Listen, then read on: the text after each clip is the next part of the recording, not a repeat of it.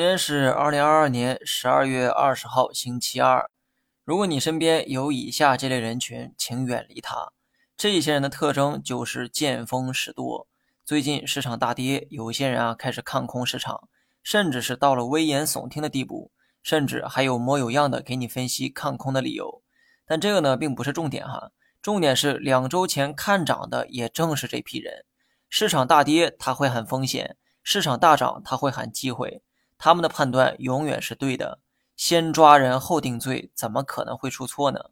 我先声明一下哈，我对股市的长期判断始终没变，我始终坚信三千点附近是机会而不是风险。我也坚信目前的估值凸显的是性价比而不是泡沫。我每天预测涨跌，那是从短线角度做的一个判断，大家呢看看就好哈，不必太认真。如果哪位老师天天带你标短线，相信我，他们贪恋的多半是你口袋里的钱。我并不排斥与我观点相对的人，但我真的很讨厌观点摇摆不定的人。最近呢，市场跌得厉害，人们听到的多半也是坏消息，人们相信的多半也是坏消息。如果你不具备像专业投资者那般的定力，那请记住，与多数人的观点相悖，往往是对的。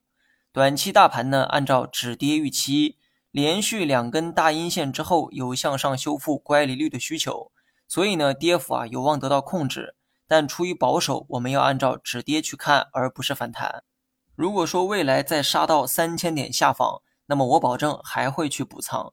这句话四月份的时候啊说过一遍，十月份的时候也说过一遍。而最后那句反问也得再重复一遍，不知道届时你还敢不敢买呢？好了，以上全部内容，下期同一时间再见。